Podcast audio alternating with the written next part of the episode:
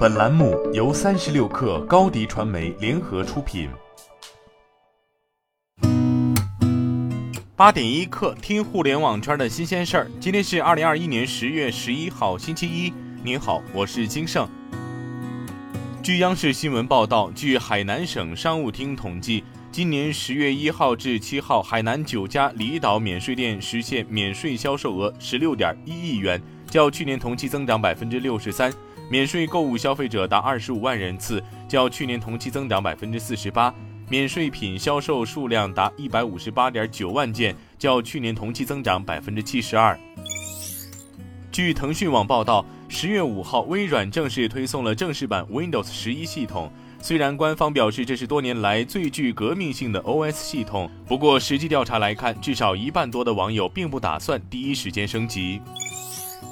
据新浪新闻报道，据猫眼专业版微博消息，昨天上午十一时零二分，十月大盘票房破五十亿，其中《长津湖》贡献票房三十七点一一亿，位列二零二一年度票房榜第三名。《我和我的父辈》贡献票房十点四八亿，为年度第十部票房过十亿影片。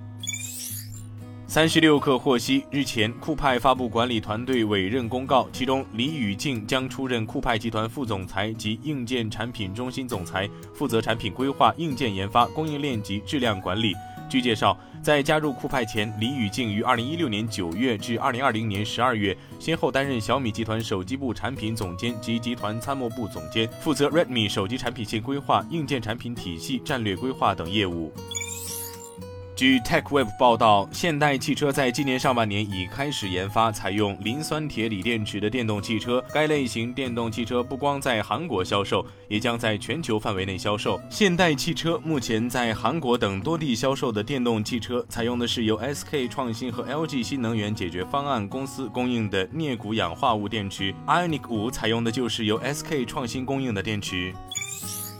据中新网报道，随着福建省全域实现低风险，各地在严格落实好疫情防控各项工作的同时，加快推动群众生活有序恢复，项目企业复工复产。在此轮福建疫情的首发地仙游县，当地也在加速推进复工复产复学。据了解，交尾镇规模以上企业共有二十三家，其中规模以上鞋业十家，行业覆盖鞋革、服装、工艺美术、电子等。年产值超二十亿元人民币。目前，交委镇在严格落实疫情防控的基础上，正全力助推企业复工复产。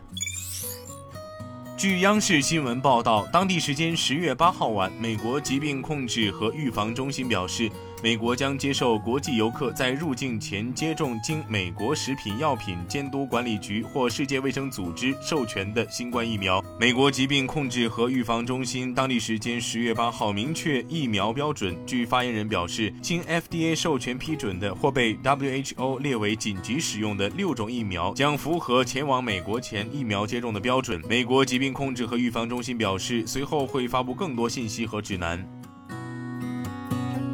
今天就先聊到这儿，我是金盛八点一刻，咱们明天见。